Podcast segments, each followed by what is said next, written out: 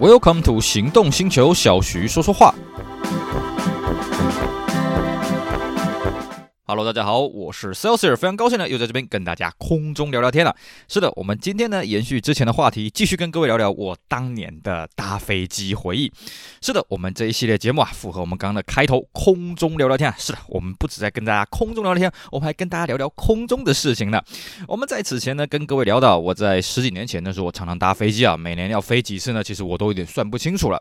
那么也因此呢，累积了相当多有趣啊，比方说买票啦，到机场 check in 啊，上飞机啦，下飞机。这些有的没的有趣的回忆，甚至呢，我也遇过好几次，呃，航班 delay 啦，航班取消啦，一些有的没的事情。那么呢，就把这些回忆呢集结起来，做成这一系列节目，跟大家好好的聊聊当年搭飞机有趣的回忆。当然了，里面有很多事情哦，可能我们现在已经十多年过去了，时过境迁，现在可能制度变啦，或者环境变啦，不会再发生了。所以呢，我们建议各位就把我们这一系列节目呢，当做茶余饭后听一听就好了啊。这个，如果你真的想要这样子比照办理的话呢，你要先研究一下现在的规定是不是还允许你像我这样当年这样子乱搞了啊。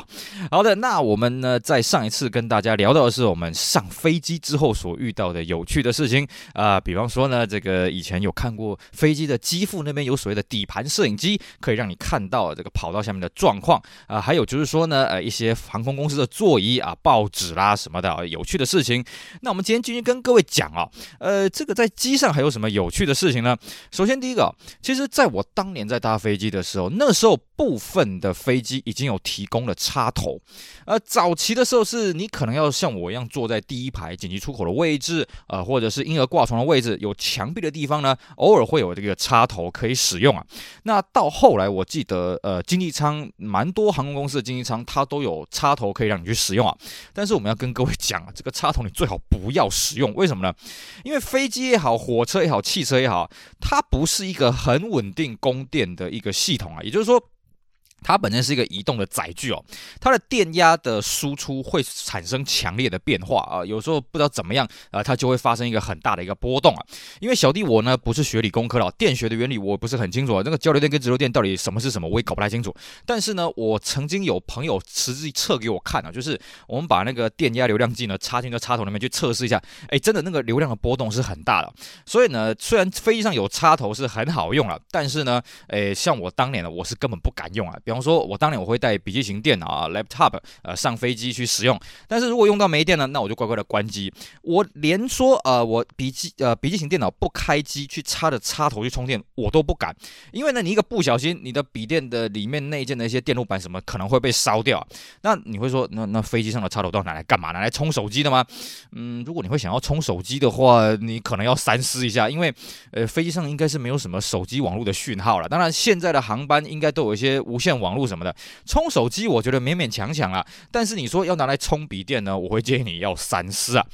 另外一个有趣的东西是飞机上的耳机啊。各位是否有发现呢？飞机上的耳机，它的插头，呃，它的插孔呢，跟我们一般的耳机的插孔是完全不一样的。其实我还真的是有做过一两次哦。它飞机上的耳机呢，送的是那种，呃，就是只有单孔的。我们一般飞机上的耳机都是双孔的。其实呢，我也问过在这个飞机行业工作人呐、啊，我问他说，诶，为什么飞机的耳机呢，跟我们一般家用的耳机不一样？他说原因很简单啊，因为怕你把它拿下去啊。的确了啊，其其实我也只有搭过一两次那个飞机的耳机是一孔的哦，不是。双孔了，因为其实，诶，你说航空公司它的飞机上面都会有所谓的摄影机是没有错了，它的确是可以去看出说，诶，哪一个家伙把这个耳机拿回家什么的。但是对于航空公司来讲，你把人家拿回家的耳机追回来也需要一个成本啊。这个成本到底跟你这个耳机的成本合不合呢？这也是航空公司一个困扰的问题。所以呢，干脆就把航空公司的耳机在飞上的耳机呢，干脆全部变成在家庭一般的电器是无法使用的双孔的方式啊。尤其呢，我们早年手机的耳机的插孔跟一般家用耳机的插孔又不大一样，但现在基本上都统一了。所以呢，对于航空公司来讲，呃，这个才会把它改成说是双孔式的。那我们也是跟各位讲啊，其实。你把双孔的耳机拿回去家里面，其实你的用途也不大了。所以呢，呃，当然有一些人会可能贪小便宜，像我以前还遇过，我身边有人，诶，搭了一次飞机之后，还把那个救生衣给带回家啊。当然这是严重错误示范啊。甚至呢，像这个我们在椅背啊，这前座的椅背的后面那个那个地图袋那边，呃，可能会放一些什么呃逃生指南啊，或者一些机上的杂志、呕吐袋什么的。其实那个东西啊，你说可以带回家吗？我也是打一个问号。我觉得不用去贪这种小便宜啦啊，一张机票都。都已经那么贵了，你还要再带这些小东西，我觉得没什么意思。那讲到这个里面的机上杂志哦，这里面就有蛮大的学问可以跟各位讲哦。各位你要了解哦，为什么航空上面都会备机上杂志？各位说啊，这机上杂志呢，就是要让你买免税品的嘛啊。那当然，一整本杂志如果都是免税品，好像也说不太过去，所以总是有一些有的没的东西。如果你是这么想呢，哎，你就想法太单纯了。我要跟各位讲哦，机上的杂志的学问非常的大。首先呢，各位你去回想一下，飞机上的杂志很像一种杂志是什么呢？比方说，像我是在玩车的哦，我们玩车某一些高级的品牌，比方说 Lexus，比方说 BMW、Mercedes-Benz，他们官方呢，你跟他买新车，他会送你，比方说一年份或者两年份的官方的车主的杂志啊。那这种车主杂志呢，嗯，当然会有宣传他们品牌的东西啊。比方说，如果你是 Lexus 的车主，那上面可能会叫 Lexus 新车啦、车主采访啦。但是有更多的呢，比方说在推广房地产啦，比方说在推广画画啦，什么有的没的生活 lifestyle 的这个内容嘛。飞机上的杂志其实也差不多啦，比方说像我以前很常搭港龙航空，那当然呢，它上面就是写啊，港龙航空公司怎么样啊，国泰航空公司怎么样？毕竟当时港龙航空是国泰航空的全资子公司嘛。那讲完这些之后呢，就告诉你，哎呀，这个哪里个景点怎么样啊？哪里可以旅游？哪里可以观光啊？啊，哪间米其林餐厅不错吃啊什么的？你会觉得这些内容好像没什么。我要跟各位讲，飞机的杂志比起我们刚刚讲的车主杂志。它背后的利润是非常非常可观的，为什么呢？道理很简单，我们一般呢在家里面看杂志的时候，呃，你其实有不同的选择，比方说，呃，你可能是在贵宾室啦，你可能在家里面自己看那个杂志，但是你手边有手机有电视，你可以随时看你的手机上网，你可以看电视。由于现在手机呢已经把这传统的纸媒打得差不多了，可是不好意思啊，在飞机上面呢，就算飞机可能有提供 WiFi 的上网的服务，第一个可能速度也不是很快，第二个是什么呢？你至少在起飞跟降落的时候，你是不能使用这个 WiFi 的，避免呢你去干扰到这些航空的导航的一些系统。所以呢，也就是说你在搭飞机的时候，你会有一段时间，你如果要打发时间，你除了睡觉、除了发呆以外，你就是只能看这些机上的杂志。换句话说了，机上杂志的阅读率是非常非常高的。既然它的阅读率是很高的，所以它会带来一个好处是什么？它的广告费用是很惊人的。其实讲到这里啦，你就可以明白，哎，那些什么 Lexus、Mercedes-Benz、BMW 为什么它要发行车主杂志，而且一本杂志也不说是非常贵，而且里面的内容也没有说非常好。那主要是干什么？主要是拿来赚钱的啊。我跟各位讲，像我们刚刚讲的这些豪华车的这些杂志，他们都是赚钱的。航空公司上面的机上杂志也都是赚钱的，因为呢，对于航空公司他们所广告的对象啊，呃，应该说对于广告商而言。second 这些杂志登的广告是可以有效的让消费者去看到。当然，航空公司也会讲嘛，哎，会来到我们飞机的人可能是什么样的族群？那他们消费力可能怎么样？你会买 Lexus 的人，你会买 BMW、Benz 的人，你可能消费力怎么样？那针对这些消费的课程去投放这样子的广告，所以你会发现啊，在这些车主杂志也好，在航空上面杂志也好呢，它不会有些太低端的东西啊，不会有些太 common 的东西。比方说，它不太会有文具的广告，它不太会有一些生活日用品的广告，反而是什么呃高档家电啦、房子啦、车子啦这些广告，其实。这对航空公司的收益来讲，这是很高啊、呃，这个很棒的一个收益啊。为什么呢？我们要跟各位讲一个观念哦。很多人会觉得说，哎，航空公司，你看，比方说像啊，我随便举例啊，像某某航空公司，可能一整年，哇，它年度营收发表它的营运，可能十几二十亿台币啊，是不是？哇，它今年赚了十几二十亿台币，好像很厉害。我跟你讲，那叫九牛一毛。航空公司这种呃这种行业呢，它是。极大资金的投入，可是极小资金的回报。比方说，像我们刚刚讲的，一一一间一年赚一二十亿的航空公司，它可能一年是。七八千亿的资金在那边滚呐，你说七八千亿一年赚个一二十亿，那个投报率才多少钱，对不对？你还不如去那个银行去定存，搞不好你还赚的比较多。所以对于航空公司来讲，他要赚钱，他要很多的管道下去弄。像这种机上杂志广告，对航空来讲，哎，真的是一个赚钱的一个好方式啊。你说单纯卖机票啦、卖机位什么的，那个其实赚的没有很多，因为各位要了解啊，航空公司有所谓的旺季跟淡季，可是你不能说，哎，因为我淡季啊，我现在那个飞机没有坐满啊，我飞机就不飞了什么的，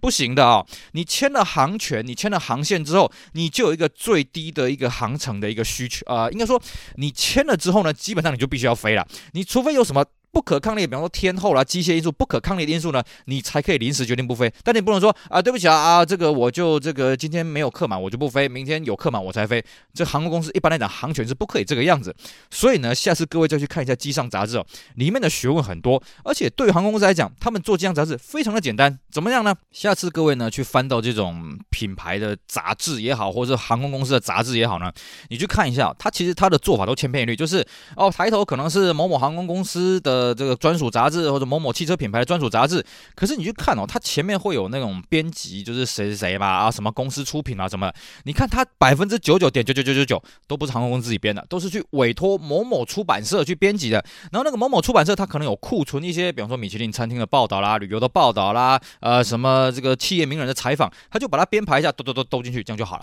所以对航空公司来讲，它根本整个杂志都是委外经营的，甚至它可以委外经营到说，哎，你去帮我去招广告商，那广告商的利润呢，我们再来提成，我们再来分啊什么的。所以机上杂志的学问其实是很大的哦，因为它的啊触及率、它的阅读率是比目前啊我们想得到在地球上的所有的杂志应该都来得多了。基本上，呃，因为目前地球上我们想得到的，除了除非你在亚马逊丛林里面，不然你应该都可以收得到手机的讯号。可是呢，对不起，航空公司在起飞跟在落地的这个时候。基本上你是没办法用手机上网，没办法用手机来打发时间了，这就是机上杂志它一个独一无二的地方。好的，那这个我们在飞机上面这样好不容易度过了这个慵懒愉快的时光啊，呃，当然通常都是蛮难熬的，尤其一开始起飞会很嗨啦。比方说你像我的经验，如果坐个四个小时的飞机呢，前面一个小时还算是蛮嗨的，中间的两个小时觉得好漫长。然后最后那个小时又会嗨起来，因为耶，终于要到目的地了。那至于呢，要下飞机的时候又遇到什么有趣的事情呢？好的。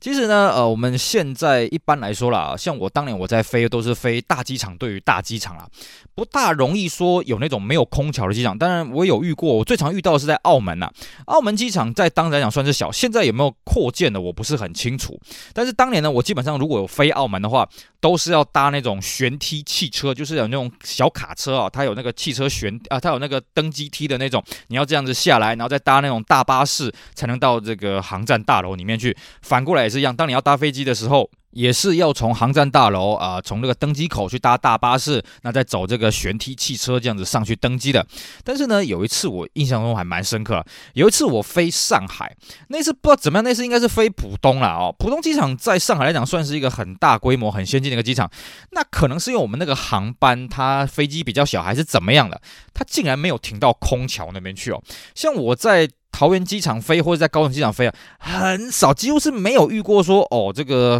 登不是从登机门这样上去的，是搭巴士这样上去的。但是我那一次呢，我在浦东机场我就遇到了，哎，就要搭这个这个旋梯汽车这样下下飞机了，而且那次也蛮好玩的。那一次呢，他基本上他没有安排什么大巴让我们搭，所以呢，你必须下来飞机之后自己用走的。哦，他当然他现场有人员导引你，就是走到这个连接啊这个机场大楼里面去，它的位置也离机场大楼也没有很远。所以在猜那一次是不是刚好我们要停的空桥有故障，那其他空桥又没有空，所以呢，干脆让我们走一小段路。我走这一小段路就很有趣了啊！当然，呃，这个旁边有人在维持秩序什么的。然后呢，我就发觉其实他们也没有去阻止我们去拍摄，所以那一次呢，我就故意，哎呀，难得有机会拍停机坪啊，拿起来相机，然后大家也是手机上拿起来，咔咔啦这样照啊。这次的经验也算是蛮有意思的啊。那还有一个有趣的故事可以跟各位补充哦，像我搭那么多次飞机啊，其实我的运气还算是不错，我从来没有发生过说我的东西遗落在飞机上面了。那各位说，哎，没关系啊，你不是讲说那个飞机都有监视录影器啊什么？你东西如果遗落在上面的话，你可以跟航空公司讲啊，呃，然后呢，这个他们会请人员帮你把它给找出来。我要跟各位说，其实这个东西真的是闽南话叫做“喝白礼温”呐，就是翻成中文就是看你的运气啊。为什么呢？因为其实，诶，这么讲啊，我后来我有认识到一个负责在台南机场在打扫这个飞机的工作人员啊。他这样跟我讲，他说：“哦，其实这些东西，诶，基本上是找不回来的。为什么呢？航空公司基本上车呃飞机降落了之后，好，空姐确认所有的人员都已经走了，然后空姐在做最后的巡场之后呢，他们就会撤退。撤退之后呢，就换地勤公司、地勤的清洁公司、清洁人员上来负责座舱的清理。我们在上一节跟各位讲过啊，机舱上面的走道那个地毯是超级脏的，不要说走道，其实你座位的地毯超级脏，所以千千万万。”不要光着脚或者是穿着袜子就在地毯上面踩，那是非常肮脏的事情。那也是这个朋友跟我讲的。他说呢，他们第一组人员上去呢，负责干什么呢？负责搜刮猎物。他说呢，每台飞机都可以找到很多东西啊，尤其是什么新颖的这个小器材，比方说 iPhone 最新型的 iPhone 啊，当年还流行什么 Sony 的 PSP 啊，这些有的没的东西。他说应有尽有，而且对他们来讲，其实这个东西讲白了啊，人性的黑暗面。公司规定你是要上缴的啦啊，你捡到什么就要上缴什么。可是我必须跟各位讲，天晓得你捡到了什么。而且更重要的是，其实对于航空公司来讲，他会去招领，让乘客去招领这些东西。但是总是会有一些人他不会去招领，总是会有一些人就是当做没这回事，或者根本他根本完全都不知道。那你说这些东西要怎么办呢？这久而久之啊，其实讲白了就变成清洁人员的福利啊。像他讲啊，他是第二梯的啊，就是说他们会有第一班的先上去清，他是第二班的。他说他第二班其实还是可以捡到很多第一班的漏网之鱼，你就可以了解第一班的这个福利有多好了。当然我们必须讲啊，这个捡东西要照公司的规定呃才是正确的啊。这个当然了，人性了啊。所以呢，你在航空公司上面，你在下飞机的时候，你切记你一定要检视你所有的物品是不是带齐啊。反过来是怎么样？你不要在飞机把你所有东西全部拿出来，哇，一字排开那边高装检什么的，那自己找麻烦。因为你的东西如果遗留在航空公司飞机上面，那是找不回来。我甚至还有发生过，我在搭飞之前先去住过境旅馆，然后我的一个当年有所谓的翻译机啊，现在我们都是用上网线上翻译嘛，我的翻译机呢遗落在机场的过境旅馆。我告诉各位，没有找回来啊！你说，哎，那马上我防务人员进去，而且我是一发现，我还在机场的时候，我 check in 没多久，我还在机场的时候，我就发现这个事情。我打电话过去，他们跟我说没有找到。那说没有找到，难道我要求说，啊，你给我调监视录影器什么的？那个也没有办法，房间里面也没有嘛。所以呢，这种东西遗失了是非常麻烦的，通常会变成清洁人员的福利了。我们来跟各位聊聊飞机餐。哎，是的，我们在此前的节目呢，只有稍微跟大家讲了一下，就是我不是很喜欢搭某些航空公司，是因为呃它的餐点不怎么样。那各位一定会问我说，哎，那我喜欢搭哪间航空公司呢？很不幸的，我那个时候最常搭的航空公司现在已经没了，日文叫做 nakunajata 啊，这这间航空公司叫做港龙航空公司 Dragon Air。港龙航空公司呢，当年是国泰航空公司的全资子公司啊。那后来呢，在我记得在前几年，因为它营运不周啊，跟 COVID 没什么关联。啊，它营运不周，所以它就已经收起来了。那么我觉得也相当可惜，因为像现在啊，如果我要搭飞机，没有航港龙航空可以搭呢，坦白讲，我要选择哪一间呢？我还真的是有点啊，恐怕你妈死啊，就是我还是有点困扰，因为我不知道哪一间航空像港龙这么的好讲话啊，然后东西这么的好吃啊。我们一般来说，在飞机上面吃的餐点呢，呃，大概可以分两种，一种是那种极度寒酸的，比方说就是一个冷三明治啊，啊，一个冷面包啊，啊，或是一包花生米啊，呃，一杯饮料，就这样子。啊，这个我也搭过。那么大部分啊，比较像话一点，就是诶，它至少会有个饭，会有个面。有呃，当然这是飞亚洲的航班啊，有跟亚洲有关的。如果呢，你是在欧美这样子对着飞啊，应该是不会有饭的，因为呃那个老美啊，这些老欧洲人、老外呢，他们基本上是不吃米饭的。那像我这个人，我有一些这个这个信仰的因素，所以呢，我是不吃牛的。但通常啦，我也不会遇到说啊，这个航空公司它只提供牛的东西。通常呢，我们的经验就是啊、要么可能是个鸡肉饭啊，牛肉面啊，牛肉饭鸡肉面，大概是这个样子，两个可以选择。那像我喜欢选择港龙航空，就是因为它的菜单啊，它通常都是选择这种五星级的饭店的餐厅来设计它的主菜啊，配菜呢，我相信应该也是他们加减设计的，所以它的主菜其实坦白讲还都蛮好吃的。我搭港龙航空公司这么久啊，真的没有让我失望过，没有让我说，哎呀，今天这个吃的这个主菜啊，踩雷啊什么的。当然了，这个还涉及到说你的舱等嘛，你经济舱跟商务舱你吃的东西是完全不一样啊。那关于商务舱吃的东西怎么样呢？我们在后面的节目会跟各位讲。我们先来讲讲，一般正常来说啦，像我们刚刚说的嘛，你可能会有个热食，然后旁边会有一个饮料啊，那还有个蛋糕，会有个冷盘，然后呢还有一个小杯子可以让你去装。呃，比方说这空服员会来服务啊，哎呀，你要喝什么饮料啊什么的啊。大概一般典型的经济舱的公餐大概都是这个样子啊。那其实啊，对于航空公司人员来说，他们在呃在空服员来讲啊，他起飞到了一个稳定的高度的时候，各位有没有印象？呃，我们飞到一个比较稳定高度之后，你会听那个嘣一个声音，然后那个安全带灯会稍微闪一下。这个时候是提醒空服人员可以起来，但是乘客没有必要的时候，还是必须系紧安全带，坐在座位上面。这个时候就是空服员呢，他通常会去开始准备这些餐点，因为你通常吃的这些热的，不管是饭或是面呢，是他们拿去微波炉去微波了。所以你各位可以发现，它上面通常会有个铝箔做铝箔包装了。当然，有些航空公司为了要省事，他直接给你一个啊、一个纸袋啊，里面可能就是一个冷盘或者一个塑胶的冷盘，就这样子啊结束。这个我也有遇过。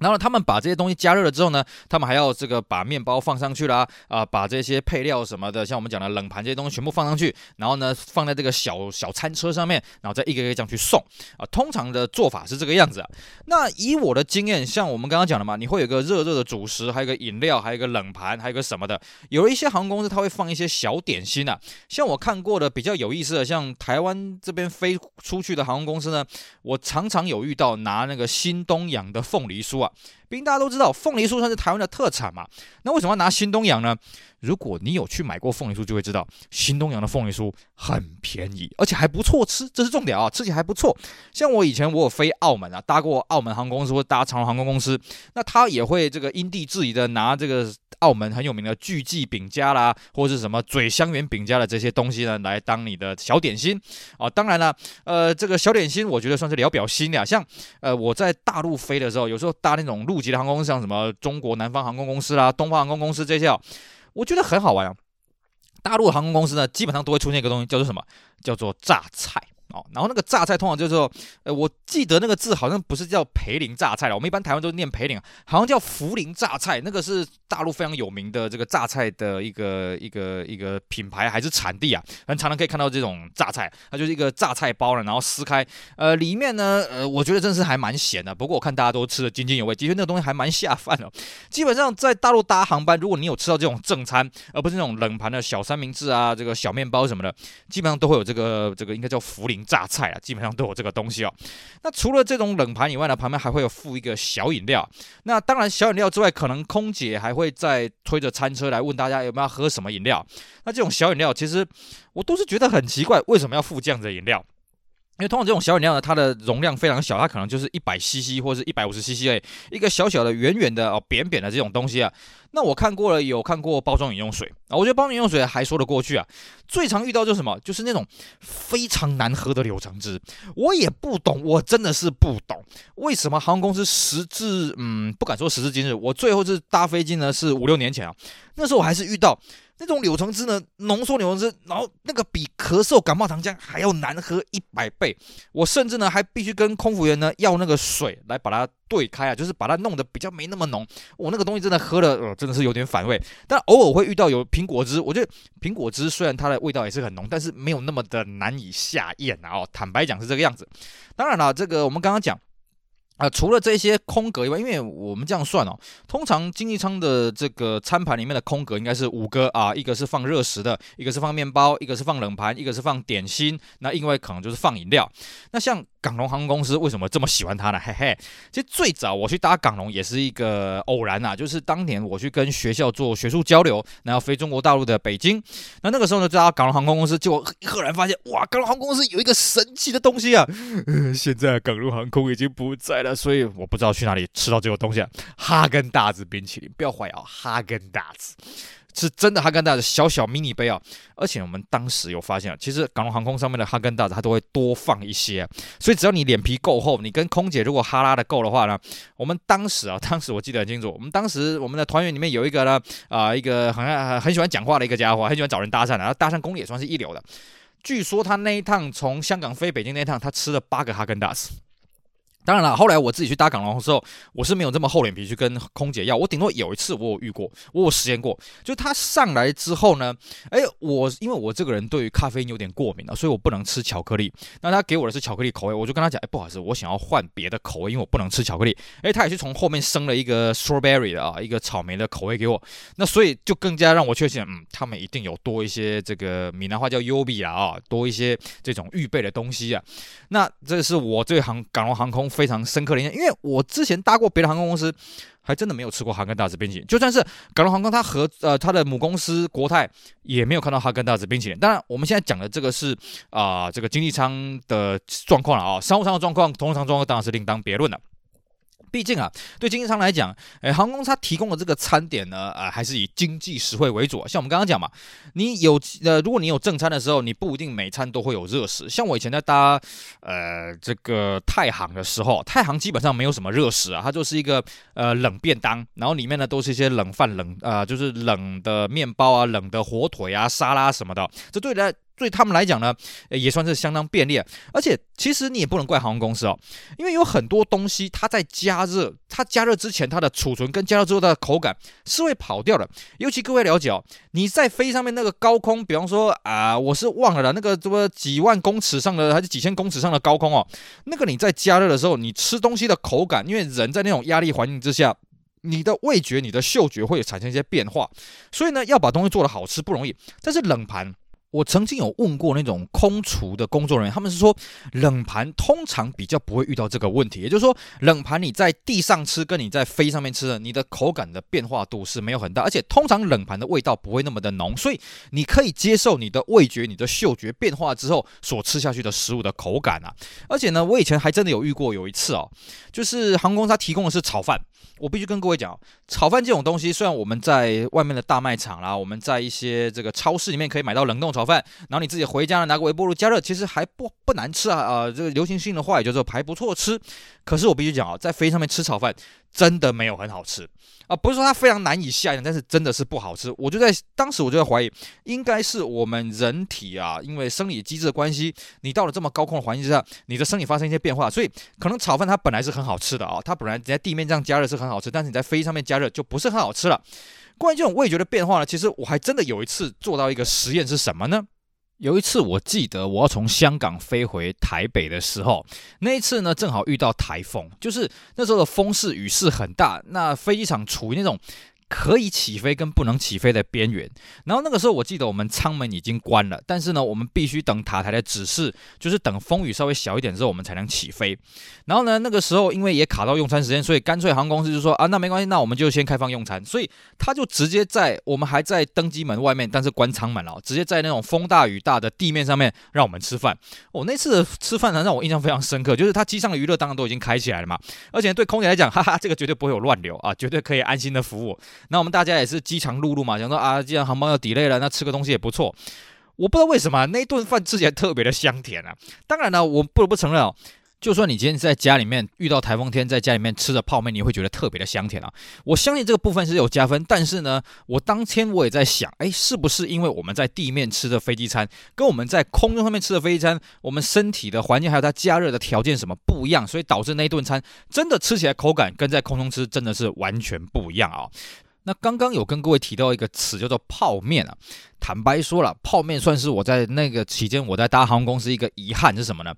有一些航空公司它会提供泡面给这些客人，尤其是呃那种越洋航班、跨日航班呢，你半夜起来你饥肠辘辘的时候，他会提供泡面。可是呢，我在当年可能是因为我搭的航班的时间不够多了，而且我本人对泡面也没有太大的兴趣，所以我还真的没有吃过在飞机上吃泡面的调调是什么。但是我听呃很多有搭飞机吃过泡面的朋友都跟我说，哦哟，泡面真的超好吃的，甚至他们不洗啊，在地面啊，在免税商店先买一个泡面带上去呢，跟空服员要个热水来泡来吃。他说：“哦，这个幸福感是十足啊！”我觉得，嗯，下一次如果我有机会呢，我也想要来吃吃看泡面了。好的，那其实对航空公司来讲，这几年因为呃这个成本上的考量，很多航空公司其实都已经取消这个提供泡面了。但对航空公司而言呢，其实泡面有个好处是什么？泡面它比较不用报废啊，像我们这个每次航班这样飞上去，我们的餐点它当然会多备一些，像我们刚刚讲哈根达斯会多备一些嘛。那相对的，如果说你这次的发餐，哎呀，这个剩了很多怎么办呢？我告诉各位两个字，叫做报废掉。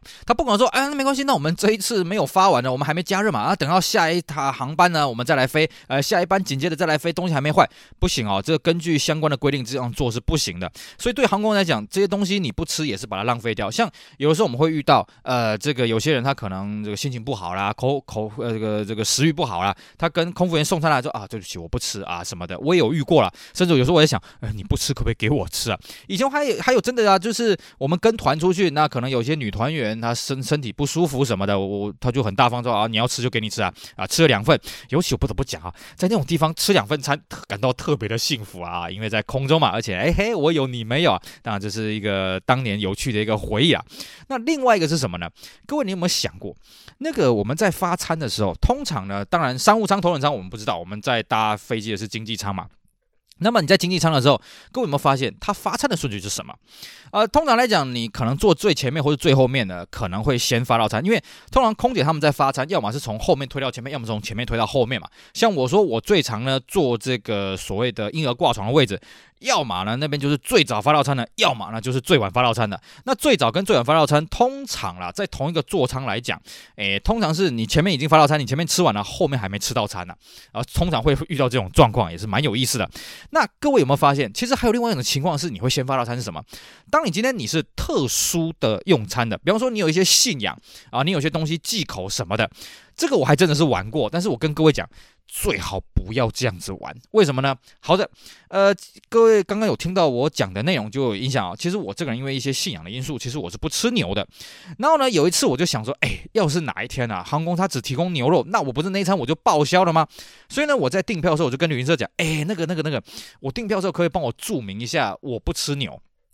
好了，那他就跟我讲，哎，不好意思哦，没有这个选项啊哈，没有这个选项。那我看了一下他的订票系统，订票系统很好玩。那个订票系统呢，它上面有一大堆特殊类型哦，真的是你没玩过你不知道啊。比方说，同样是吃素啊，有这个佛教素、道教素、蛋奶素，什么印度教素啊，一大堆有的没的。那我们两个人这边研究了半天，哎，好像还真的没有任何一个餐显示说它是没有牛肉，其他的飞禽走兽都可以吃的。所以后呢，我们怎么办呢？啊，随便了，我说啊，那随便选一个素好了。那时候到底选的那个素是什么素，我也不知道啊。反正呢就选了，选了之后呢，我当然就满心期待，耶，搭飞机的我一定是第一个冲餐，没有错。当所有人都饥肠辘辘的时候，你就看到众人钦佩的眼神，哎啊呃，这个空服员过来，哎，请问是徐先生吗？啊，你的餐点呃送到了，在这里，谢谢，请慢用。然后就看到旁边那些饥肠辘辘的大野狼看着我在那边吃那种东西啊，但是我跟各位讲啊，你不用太羡慕我。那东西一打开呢，因为我说过我根本不知道那叫什么东西，我只知道那是素，因为我怕我吃到牛嘛，吃素一定没有牛嘛，是不是？结果呢，打开看，哇，真是完全看不懂，完全看不懂，每一个东西啊，除了饮料当然我看得懂了，蛋糕这个甜品我看得懂了，然后那个主食到底是什么？完全看不懂，而且更重要什么？吃下去也不知道那是什么东西。那口感我也讲不出来，好像有点像小米粟米，然后好像又像蛋，又好像不像蛋。而且更惨的是什么？完全没有味道啊！完全从头是食之无味。我、这个超级健康了，这个很适合在健身的人，在那个控制蛋白质、控制钠含量摄取的人在吃啊。哦，真的是超级食之无味啊！难怪我后来我就想起来。难怪以前我有遇过像一些啊、一些信宗教的人，从外表上看得出来他信宗教的人哦，然后他吃这种飞机餐吃了两口就不吃了。以前我想，哎呀，你怎么那么浪费？真的吃过就发现这东西真的不太适合人类食用啊！啊，当然我也遇过那种有办法把这东西给吃完的人。自从我实验过那次之后呢，我就非常钦佩，因为各位要了解哦，在台湾通常买机票是买来回票，也就是说呢，你不能说，哎呀，我去成我要吃素，回来我要吃荤啊，这没有这种买法。所以说呢，我去成我吃到这种东西，呃。然后呢，回程你还得吃一次，尤其我又是买那种香港转机的，哇，也就是说你去程你先飞香港，先来吃一次这个，你我完全不知道是什么东西的东西。然后呢，你从香港飞到你的目的地，又是吃一个不知道什么东西的东西。那你从那个目的地飞到香港的时候，又吃了一个不知道什么东西的东西。从香港再回来再吃一次不知道什么东西的东西啊。所以其实啦，我那个时候我飞到香港的时候，我就知道啊，完蛋了。等一下呢，我从香港飞到目的地的时候呢，我又吃到那种不知道什么东西的东西。所以呢，我就赶快在香港机场赶快先买这东西来填肚子。果不其然，等到我从香港要再上飞机，又又送了一些不知道。什么东西的东西啊啊，这个也算是相当惨痛的一个经验，提供给大家做个参考了。好的，以上就是我们今天节目内容，继续跟大家聊聊呢，我们当年在搭飞机遇到有趣飞机餐的故事啊。那不知道是不是也勾起各位对于有趣的飞机餐的回忆呢？也非常欢迎各位跟我们分享，你到底有吃过什么有趣的飞机餐哦。以上非常感谢各位收听，也希望大家继续支持我们其他精彩的节目内容。我是 Celsius，我们下回再聊，拜拜。